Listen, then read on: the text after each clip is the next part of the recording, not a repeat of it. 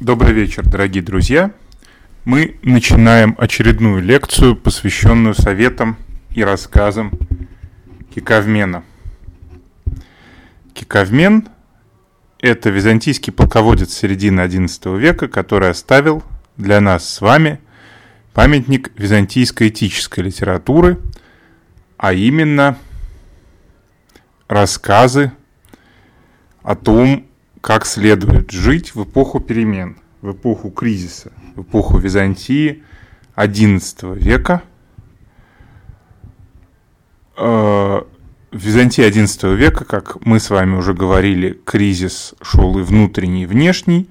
Внутренний кризис заключался в борьбе различных городских группировок и провинциальной аристократии за власть. Внешний кризис заключался в нашествии полов в нашествии печенегов, тюрок и норманов. Про это у нас у всех есть отдельные лекции.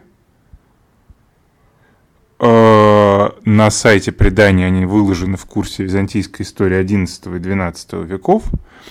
А в этот раз мы с вами будем говорить все-таки не про эти самые кризисы, а про текст, который был написан для того, чтобы выйти из этих кризисов, а именно текст советов и рассказов Кикавмен.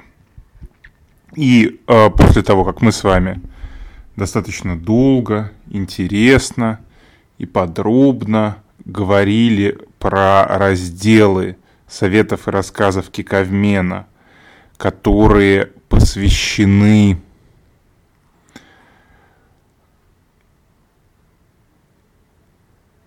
управлению домом, управлению какими-то государственными активами. Мы подробно разобрали уже стратегикон Киковмена, рассмотрели и науку побеждать византийскую, и науку отдыхать. Все было в предыдущих лекциях. Мы с вами сегодня поговорим про те советы, которые Киковмен адресует в своем стратегиконе императору. И первое, с чего нам надо с вами начать, это, конечно, с такого достаточно простого вопроса, а зачем в таком источнике, как Киковмен, вдруг появились советы императору? Советы императору э, в этом источнике появились не случайно. Почему? Как мы с вами говорили, и э, по данным э, языка источника и по другим косвенным данным Киковмен выходец из среднего класса византийского чиновничества, из среды, судя по всему, судей и военных. И представители этой среды, судей вряд ли, а военных достаточно часто, в XI веке претендуют на власть и становятся императорами и оказываются на престоле. XI век Византии – это век достаточно частой смены императоров. Там буквально один за другим они менялись, поднимались постоянно городские восстания. Э, некоторые императоры правили год, некоторые два, некоторые три. Роман IV Диоген правил с 1068 по 1071 год. Правил он три, раза, э, три года всего – и при этом был выходцем из военной среды. Поэтому люди византийские XI века, во-первых, э, не очень часто знали, кто станет следующим императором. Ну, хорошо была какая-то династия, иногда без македонская, а часто на престоле, особенно в конце, оказывались люди из династий никак не связаны, например, там Никифор III, Ваттениат. И XI э, век таким образом за счет вот этой смены частой правителя оказывался веком важным э, с точки зрения вертикальной мобильности.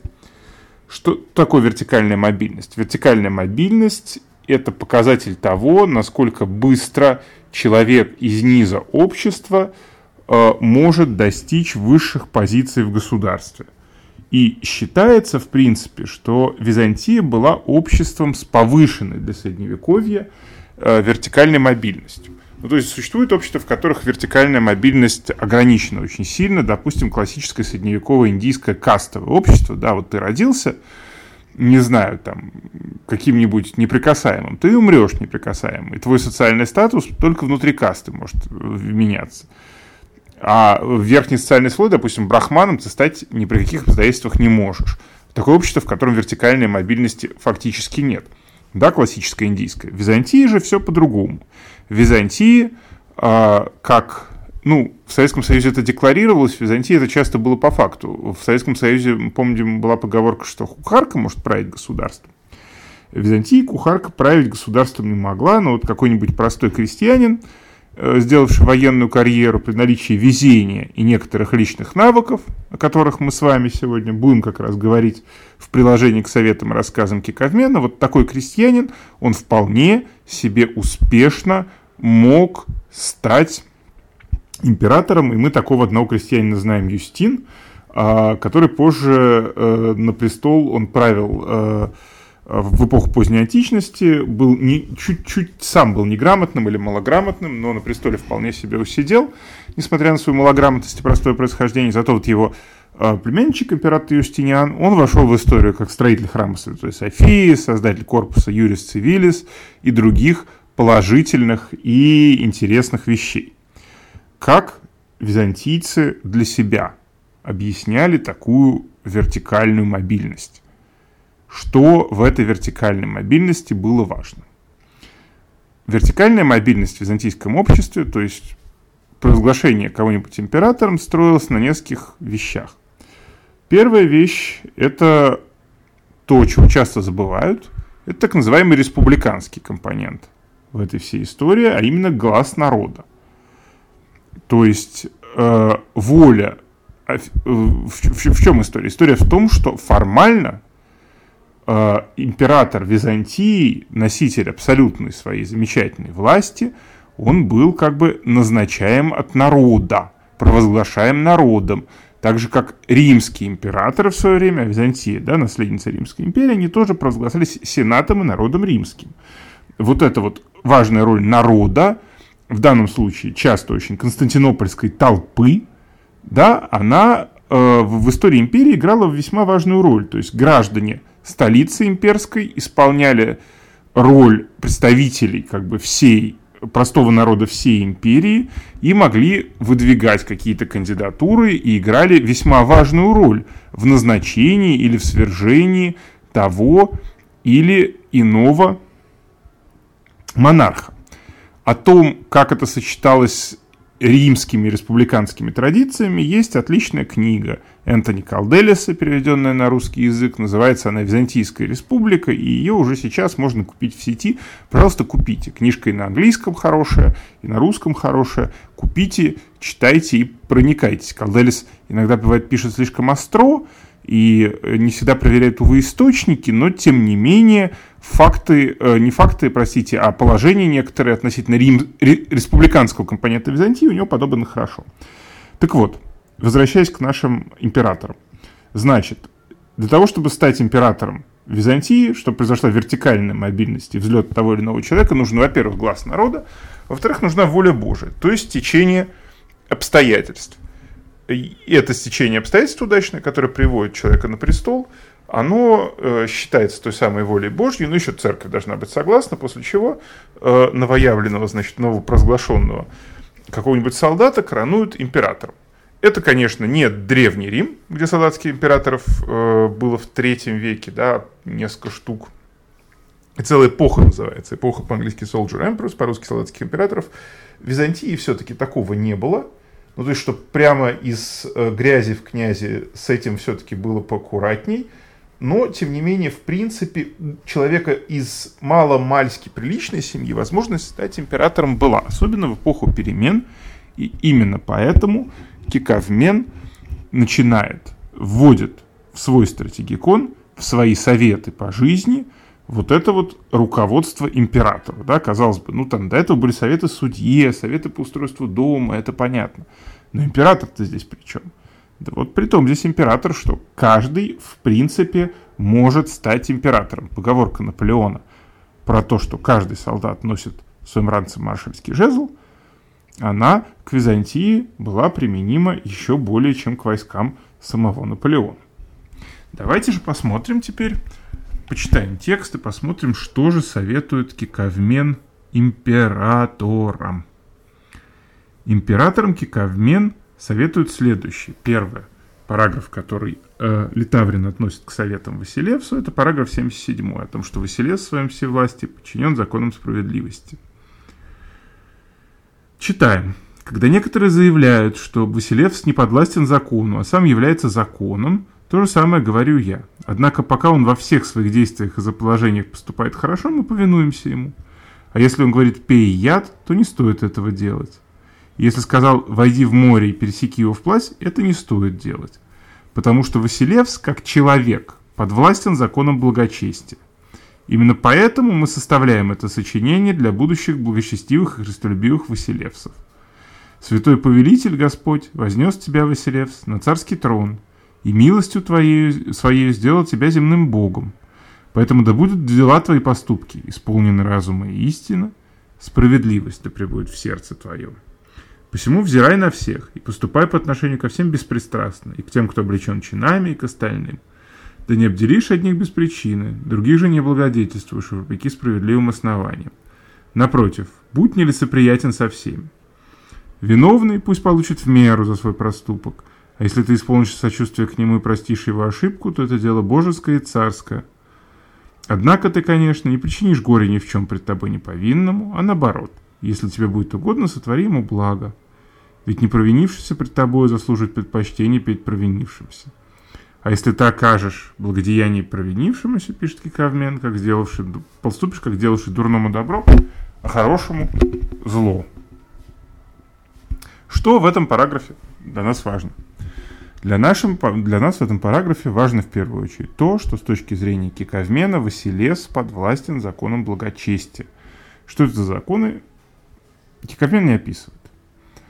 Но э, нужно руководствоваться здравым смыслом в оказании э, приказов, потому что дурные приказы приведут к падению авторитета императора. И здесь Кикавмен вполне себе однозначен.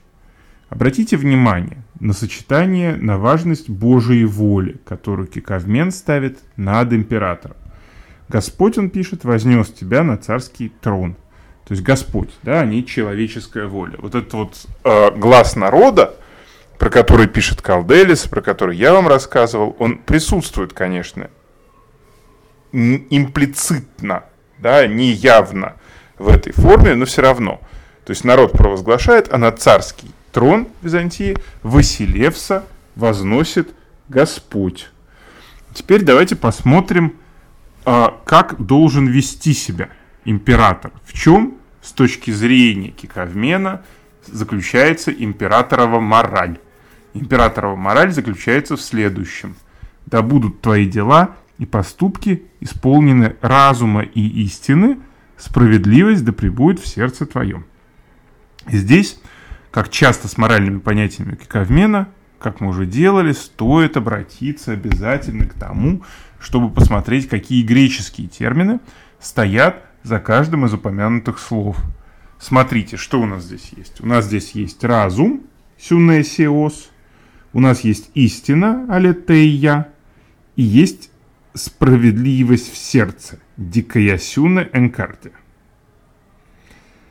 Сюнесиус, разум, это не просто разум, это быстрый разум. То, что англичане называют словом wit. То, что такое быстрая способность быстро принимать адекватные решения. При этом их надо принимать эти решения, находясь в истине. Это слово э, используется да, и в священном писании активно, то есть в согласии с божественной истиной, и еще обязательно с мудростью в сердце. Вот эта вот мудрость в сердце, она очень важна, потому что, понимаете, речь идет, можно сказать, о какой-то эмоциональной чутье, на мой взгляд, здесь.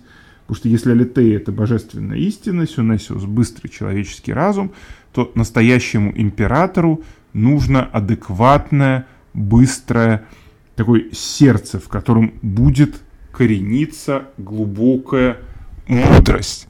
И эта глубокая мудрость позволит императору, пишет дальше Кикавмин, быть нелепосоприятным со всеми э, и давать виновному в меру наказания. И по поводу наказания. Мы помним с вами, что Кикавмен большой противник всяких жестких мер, И здесь он тоже следует себе. Он пишет, я цитирую, Если ты исполнишься сочувствия к виновному и простишь его ошибку, то это дело божеское и царское. То есть прощать императору хорошо, но при этом важно, чтобы э, ни в коем случае не остался э, без наказания плохой человек, нельзя делать дурному добро, пишет Киковмен. Но обратите внимание на роль прощения. То есть император, как и Бог, должен прощать, и при этом, вынося судебное решение, император, согласно параграфу 77, должен не смотреть на чины и пристрастия ни в коем случае. А почему же нельзя оставлять безнаказанно, почему нельзя делать э, добро злому человеку? Вот такой интересный момент. Э, на самом деле очень просто. Киковмен категорически против того, чтобы император отрицательно закреплял какие-то неблаговидные дела. То есть император, он должен быть таким высшим судьей, у него должна быть вот это вот и быстрый ум, и истинная мудрость в сердце, и именно это даст ему возможность э, не э, правильно распределять ресурсы и не поддерживать злых людей, дабы они не коснели в своем зле. Следующий параграф, он еще интересный, потому что он показывает важность каких-то советов для самого Кикавмен. Ну вот, начал он с справедливости Божией, про законы божественной справедливости. Дальше интересно, потому что следующий параграф сразу после справедливости Божией, внимание, о доносчиках. Давайте почитаем текст. На лжеобвинителей не обращай внимания. Я ничуть не советую тебе не слушать их вообще. Некоторые доносчики говорят правду. Исследуй показания обеих сторон. Лжеобвинители отошли с пустыми руками, но без поношения. Говорящего же истину благодетельствуй. Если ты услышишь, что против твоего архонта выдвинут обвинение, будто бы он замыслил зло против твоей царственности, пусть ослабление не гостится в твоей душе, и не устремляйся к его погибели. Лучше расследуй тщательно, сначала тайно, а если обнаружишь, что дело истины, пусть открытым будет обвинение против него. Зря. Поэтому превратишь его с того времени своего врага, а из него, многих, этого архонта, многих других. О чем здесь идет речь? О каких доносчиках? Э, ну, доносчики э, псевдокатегорос, лжеобвинители, да, они, во-первых, выделены в отдельный параграф, что показывает их важность. Важность э, доносчиков э, Византии понятна в целом, потому что, в принципе, э, ну, юстиция римская, а затем и византийская значительную роль, и весьма скорее позитивную, чем негативную, уделяла именно доносам. Доносы были частью судебной системы в Риме, они использовали, существовали правила доносительства, и правила эти нам известны по мастеру Маргарите, по Понтию Пилату, всаднику Золотое Копье, потому что и по роману, и, возможно, по истории, чего больше боялся Понтий Пилат, помните? Мастер Маргарите, а, когда слушал дело Иешуа Ганацри. Больше всего э, в «Мастере Маргарите» Понтий Пилат боялся того, что его обвинят в небрежении к оскорблению величества. Да? То есть кто-нибудь на него донесет, что он поступил мягко с Иисусом Назарета, который претендовал на власть императора, а это считалось страшным преступлением. То есть доносы составляли часть римского законодательства, и эту часть Византия унаследовала. Ну вот в случае в Риме, да, была статья об оскорблении величества – в Византии же э, главная история крутилась все-таки вокруг заговоров и заговорщиков. А почему, тоже понятно, потому что Византия в XI веке это не просто век дворцовых переворотов, это еще эпоха заговоров и смут, в которой все постоянно друг на друга доносят. И доносы – базовый элемент юридической практики, с которой Киковмен, как мы с вами уже выяснили, э, по более ранним источникам, весьма-весьма неплохо лично знаком. Вот здесь он, если про Божий суд там какие-то отвлеченные понятия идут, то здесь все очень четко. Он прям дает прямую инструкцию. Следуй показания обеих сторон. Лжеобвинитель сразу не вознаграждай, но не говори, не говори а того, кто говорит истину, облагодетельствуй. И дальше уже еще более конкретно. Как вообще это применяется? Кто доносит и на кого? В Византии э, доносят э, на архонтов, то есть на людей, облеченных власти, на высших военных аристократов или на чиновников, ну скорее на высших военных аристократов, э, обвинение в заговоре, в, в захвате власти, обвинение весьма и весьма традиционное, потому что ну, в XI веке, особенно в конце, военные, как вы можете узнать из э, моей лекции по курсу об истории Византии XI-XII века, только и делали, что захватывали власть. Там, ну, и плели заговоры. Там род Дук просто этим профессионально занимался, да и все остальные крупные семьи. Э, предупреждает здесь нас Киковмен от поспешных решений. Пусть озлобление не гнездится в твоей душе и не устремляйся к погибели обвиненного человека. Лучше расследуй тщательно, сначала тайно, а если затем обнаружишь, что дело истина, пусть открытым будет обвинение против него. А что-то там дальше потерянная фраза по поводу «зря». Мы не знаем, что именно Киковмен здесь хотел сказать, но говорится, что, видимо, что лже обвиненного человека и лже наказанного Архонта э, превратить императора рискует в своего врага, а из него и многих других. И вот здесь вопрос, особенно для тех, кто слушал много моих, наших лекций да, по XI-XII веку. Вопрос такой, проверочный, очень простой. А кто такие многие другие?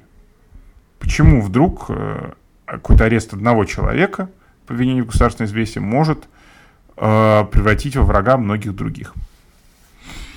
Ответ очень простой. Дело в том, что Византии вот эти вот самые архонты, дюнаты, провинциальная военная элита в первую очередь, они все связаны друг с другом родственными связями.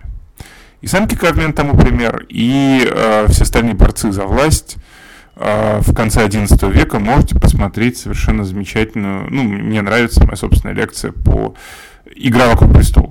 Как э, Византии, собственно, несколько военных группировок боролись за власть в конце XI века. Там все друг с другом связаны. И если какой-то один, особенно знатный или уважаемый человек, оказывается э, под следствием, а еще или по чечаянию его там обвиняют в госизмене выкалывают глаза, то это приводит к тому, что весь клан ополчается на э, того или иного человека, да, на, на императора. Что может быть для императора чревато? И мы знаем про то, что эти кланы, это, конечно, не э, смертельные войны кавказских кланов, никакой вендетты и кровной мести там нет – но византийские мстители, византийские борцы за власть прекрасно понимали, что месть – это то блюдо, которое очень хорошо есть холодным. И, э, ну, если кто был поумнее, то часто эту борьбу за власть удавалось замести под ковер. Э, в каких-то случаях, когда группы людей объединяли очень сильно общие интересы. Ну, вот, например, заговор Камнинов 1081 года, Анна Долосина, заклятый врат к тому времени рода Дук – Э, интриганка с большим опытом, многодетная мать. Э, Все это одновременно вместе в одной совершенно прекрасной женщине. Вот эта прекрасная женщина все-таки решила забыть про семейные свары Камнинов с Буками, объединить усилия и захватить престол. Это, как мы знаем, ей удалось. Ну, что для нас важно? Важно то, что а, каждый человек, да, который обвиняется в госизмене, у него есть друзья и знакомые кролика, родственники. Эти друзья и знакомые прямо Э, восстание поднимать не могут, но некоторое сопротивление, э, по крайней мере, э, могут весьма успешно оказать. Поэтому Киковмен, понимая хрупкость положения византийского императора в XI веке, призывает к максимальной аккуратности в этих вопросах. Призывает к тому, чтобы это все было очень спокойно, очень грамотно и Э, обязательно подтверждено двумя или тремя независимыми источниками. То есть нельзя ни в коем случае верить доносчику сразу. Просто потому, что есть риск настроить против себя влиятельные кланы империи. Вот такая история у нас в параграфе 79. Почему нельзя обижать сильных мира сего? А в параграфе 79, прости, 78, а в параграфе 79 у нас история совершенно замечательная про награждение того, как и чем награждать. Давайте послушаем, посмотрим. Итак, история 70, параграф 79. Читаем. «Благодеяния твои пусть будут обдуманными, пусть получают их от тебя достойные люди. Если же ты же пожелаешь твоих благодеяний миму и тем, которых называют политиками, то одаривай их небольшой суммой на мисм, а не достоинствами. Ведь достоинство, согласно самому значению слова, подразумевает нечто достойное. В самом деле, если ты почтишь титулом протоспофария, мимо, либо другого недостойного человека, как и своего стратиота, готового пролить за себя свою кровь, точно так же, если ты почтишь мимо титулом патрикия, как и своего прилежного нотария или служащего секрета, то эти достоинства станут пустым звуком. Ведь немало видел я подобного, и судей, достойных осмеяния, но преуспевающих, и других, весьма разумных и хороших, но ходящихся в пренебрежении у Василевсов, как и добрых стратиотов, забытых Василевсами, обманщиков в удовольствие. И сокрушалось сердце мое, не вынося несправедливости. Параграф 79, страница 293, издание Литаврин. Слушайте, ну здесь просто для историка этот небольшой параграф – это копилка самых разнообразных и самых интересных знаний, чего здесь только нет. Значит, опять же, посмотрите так же, как по сравнению, э, с, так же, как достойно-недостойно. Вот это вот у киковмена у него средних цветов нет, кажется. У него белое или черное. То есть, э, ну, начинает он с той вещи, которую психологи современно называют осознанностью. Благодея... Благодеяния твои, пишет он, пусть будут обдуманными.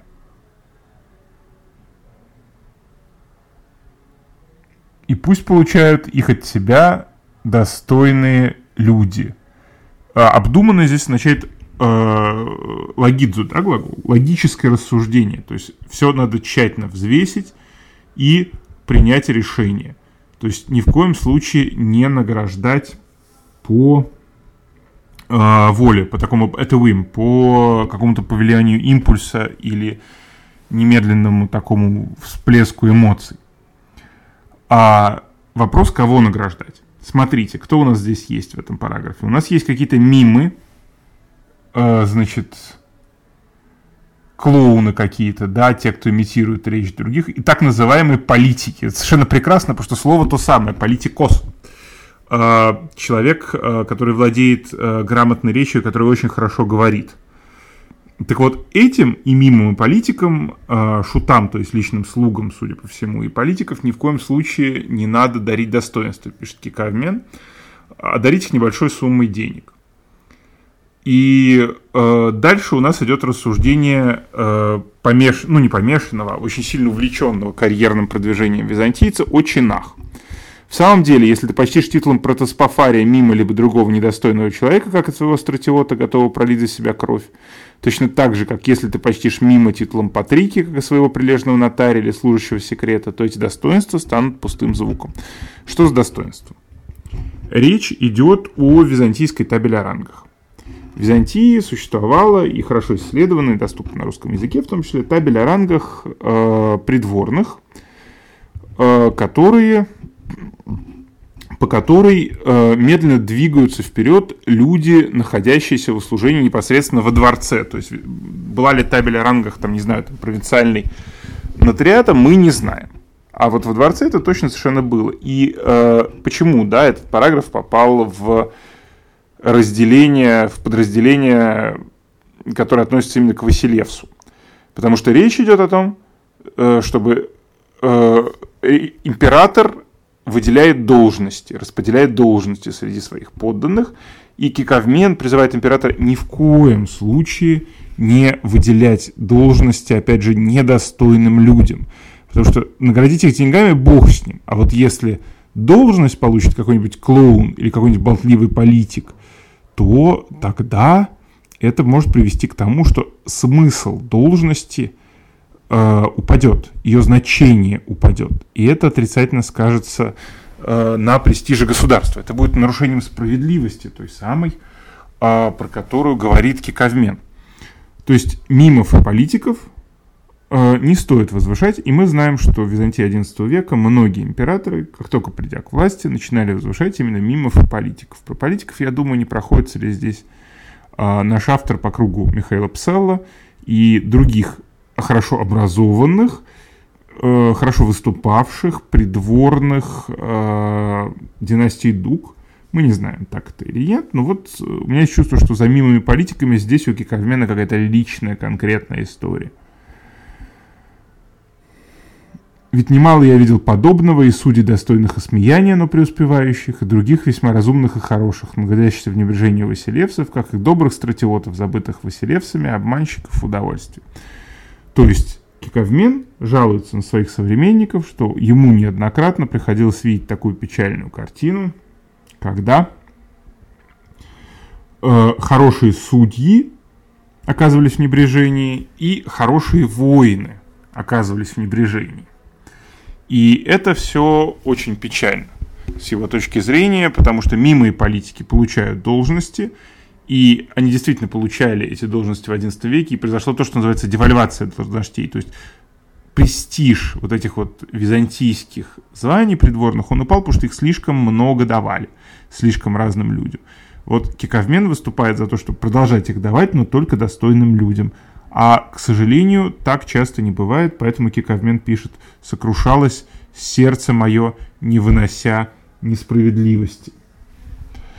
И несправедливость, да, еще раз, справедливость, несправедливость для Киковмена важные понятия. У меня все-таки есть ощущение, что работал он судьей, потому что все судебные дела он знает хорошо, знает как, знает что, и вот эта вот справедливость, она для него принципиально важна. Я уж думаю, не ради ли того, чтобы показать, что справедливо, а что несправедливо, Кикавмен вообще советы и рассказы написал, но это, наверное, слишком широко. Об этом можно будет э, потом уже поговорить отдельно и профессионально. Важно для нас то, что для Киковмена справедливость, несправедливость верна в том числе и для императора. И император должен эти самые справедливостью или несправедливостью того или иного поступка руководствоваться. Вот. Такой у нас замечательный параграф 79, страница 293. Сегодня и сейчас мы с вами эту лекцию заканчиваем, подведем итог, а дальше мы будем с вами говорить про э, стратиотов и про то, как император с точки зрения Киковмена должен работать с военными. Итак, что важно сказать в заключении лекции? Важно сказать в заключении лекции то, что появление советов, блока советов императору э, в составе трактата Киковмена не случайно. Происходит оно, потому что в Византии в XI веке э, общество становится обществом с достаточно большой вертикальной мобильностью, то есть люди самого разного происхождения, в том числе и средних слоев, могут стать императорами, могут получить это высокое звание. А, поэтому на всякий случай в состав своего сборника Ковмен включает эти советы. Начинается совет императора с того, что император должен помнить, что он ходит под Богом. Император также должен э, в своих решениях руководствуется не только быстрым разумом, но и божественной истиной, но еще и сердечной мудростью, дикоясюная энкардия. И э, что важно, то, что император э, может и должен, с точки зрения киковмена, нормативов киковмена моральных, прощать, потому что это дело божеское, царское, но при этом не должен прощать злодеев, потому что это отрицательное закрепление – лжеобвинителям император должен относиться аккуратно, и ни в коем случае он не должен выдавать чины всяким непонятным людям, которые не занимаются реальными делами, которые кривляются, которые читают речи, а чины именно, да, продвигать при дворе к себе поближе. Император, с точки зрения нашего Киковмена, автора нашего трактата, должен людей, хороших судей, во-первых, и только во-вторых, талантливых, добрых воинов – вот такое вот точка зрения Киковмена на эти проблемы. Продолжим об этом с вами в следующий раз. Спасибо за внимание.